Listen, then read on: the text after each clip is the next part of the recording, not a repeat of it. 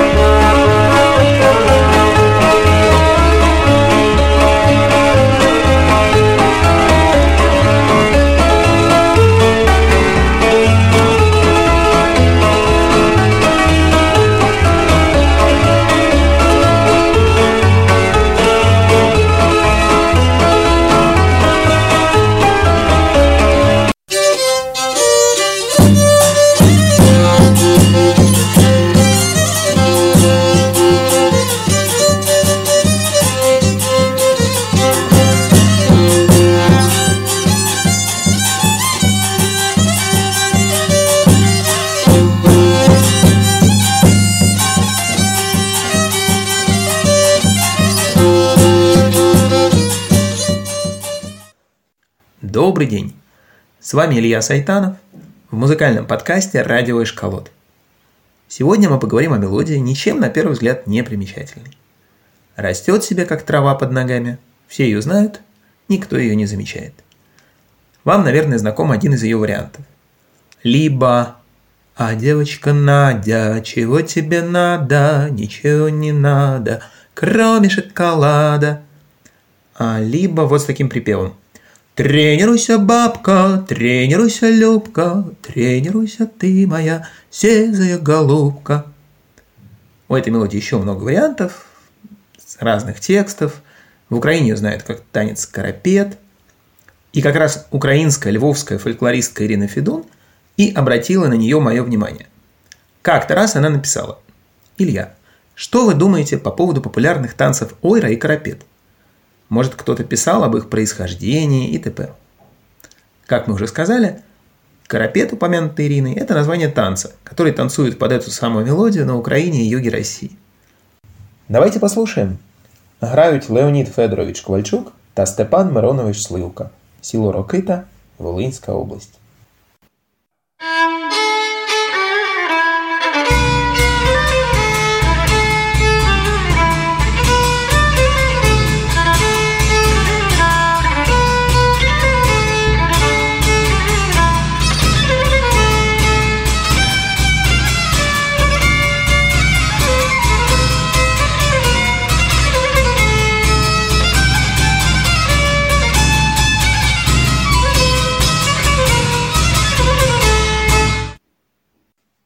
Есть даже куплеты с соответствующим текстом.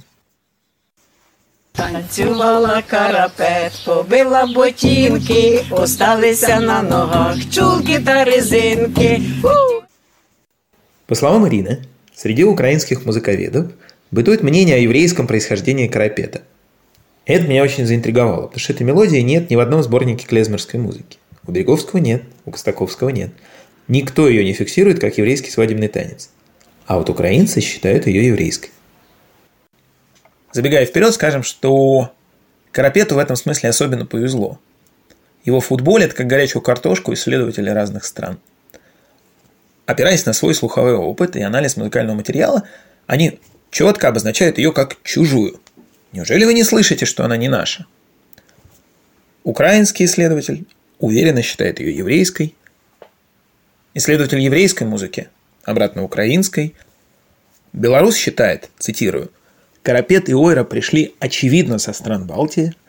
Наконец, моя армянская собеседница говорит, ни по структуре, ни по ладовому мышлению эта музыка совсем не армянская. Это на самом деле очень удивительная история, потому что обычно все происходит наоборот. Обычно мы слышим что-нибудь вроде «Эта песня наша», а другие у нас ее украли. То песня е наша. Про это снят замечательный фильм Аделы Пеевой «Чья это тази песен», «Чья это песня». Всем рекомендую посмотреть. Весь этот разнобой лишний раз напоминает нам, как опасно на слух по отдельным признакам судить о происхождении мелодии, опираясь на свое экспертное мнение. И все же, что можно сказать о происхождении танца карапет или песни «Девочка Надя»? И если карапет – это еврейский танец, почему его нет в сборниках клезмерской музыки? Стал я интересоваться этим вопросом. Оказалось, что невеста наша, то бишь мелодия, с очень богатой биографией. Ее знают в очень многих странах под разными названиями. И таки да, есть у нашей мелодии еврейские версии, разные тексты к ней аж на трех еврейских языках. Ладина, иврите и идиш. Что, правда, совсем не означает ее еврейского происхождения, как вы понимаете. Давайте послушаем фрагменты этих версий.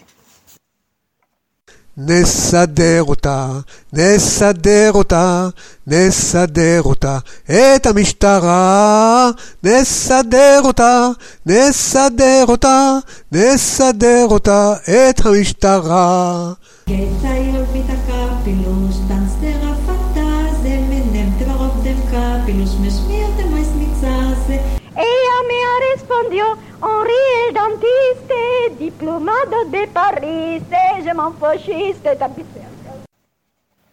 Вместо того, чтобы доискиваться происхождения нашей мелодии, а, мы просто будем определять ее начало от самого раннего упоминания. Ну, знаете, как возраст Москвы отсчитывается от упоминания в Ипатьевской летописи 1147 года. В нашем случае Ипатьевская летопись – это база данных о граммофонных пластинках Келли. В ней значится пластинка, записанная аж в 1907 году в Дагестане, в городе Петровске, сегодня это Махачкала. Называется пластинка «Наурская лезгинка». Причем здесь лезгинка? Давайте послушаем граммофонную запись «Наурской лезгинки», станет понятней. Слушать, правда, будем не запись 1907 года, ее я найти не смог, а запись, сделанная в 1910 году в Берлине, играет собственный оркестр общества «Зонофон».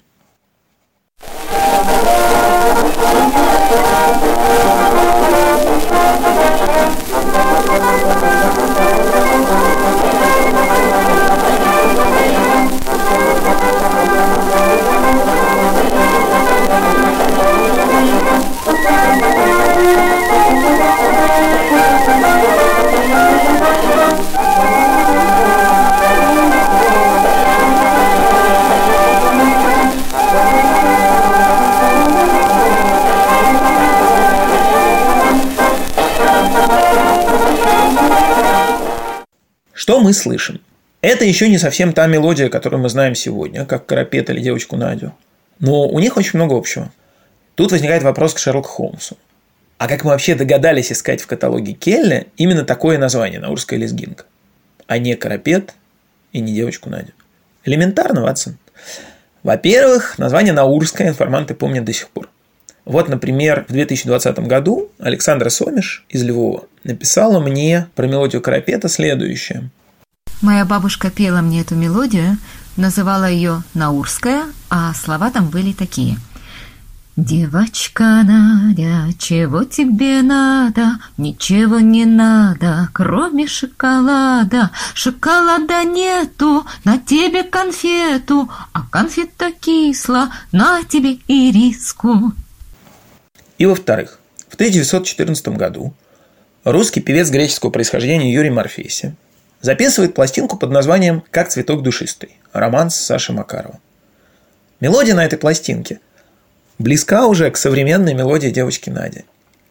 И вот в нотах этого романса, опубликованных в 1916 году, стоит название «Как цветок душистый» с подзаголовком «Наурская лезгинка», что и дает нам печатное подтверждение родства этих мелодий – Слушаем чудесный голос Юрия Морфеси.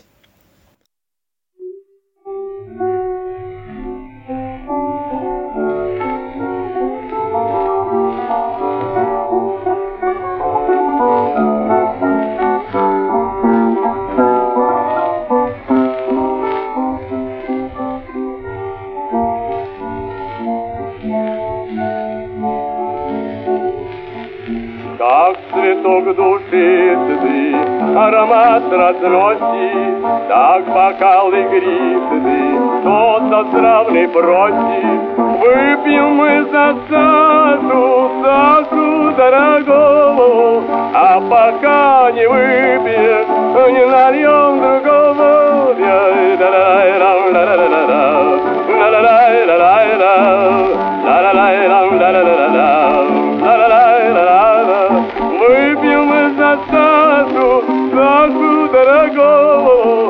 пока не выпьешь, не нальем другого.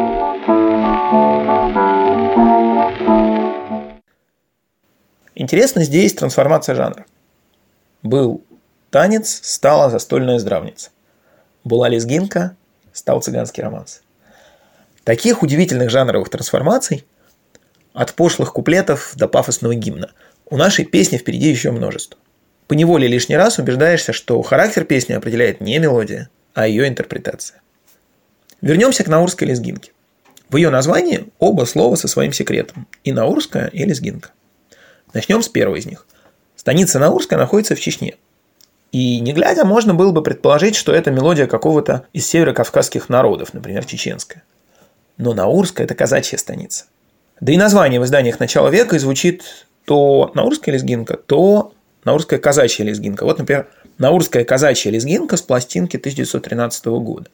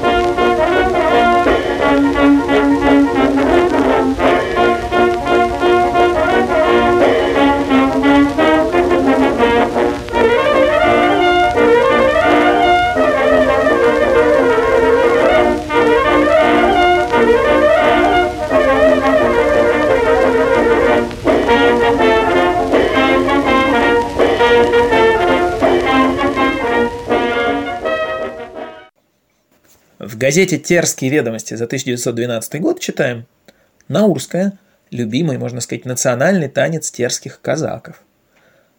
А вот что пишет советский этнограф Борис Калуев. Круговой темпераментный танец «Наурская лезгинка» получил свое название от гребенской станицы Наурской и распространился оттуда по всему терскому и кубанскому казачьему войску. То есть танец этот казачий. Теперь второе слово – лезгинка – Лезгинка, вообще говоря, танец в ритме 6 восьмых. Что-нибудь такое.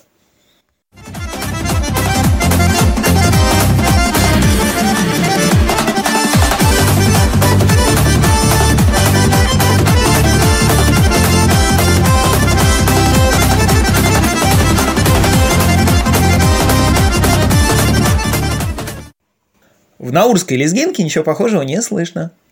Почему так? Бывает ли вообще лезгинка без этого ритма? Возможно, дело в том, что в записях на пластинке уже другая лезгинка, не народный, а бальный танец. Дело в том, что к 1907 году лезгинка уже стала бальным танцем. Читаем, например, у Куприна в рассказе «Мелюзга». Надо было видеть, как он лихо танцевал с ней модные танцы «Под Испань», «Паде патинер», «Краковяк» и лезгинку. Может быть, дело в этом. Но может и народная лезгинка не всегда требует такого ритма. Нужно узнавать у специалистов по кавказским танцам – кто разбирается в лезгинках, напишите нам, пожалуйста. На самом деле есть две записи на урской лезгинке, где исполнители все-таки переходят на вот этот ритм 6 восьмых. Получается, кстати, очень красиво.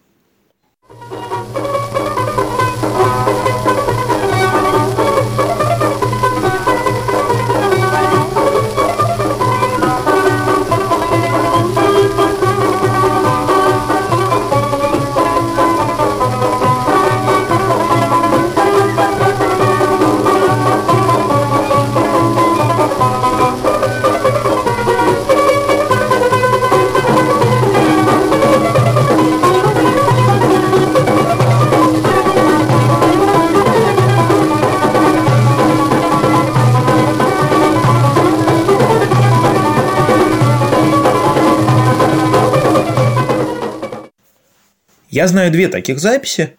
Обе сделаны уже в советское время, в 1934 и 1940 году соответственно. Насколько это действительно бытовавший вариант, а насколько реакция музыкантов на название дали лезгинку, значит, играем ее на 6 восьмых. Остается загадкой.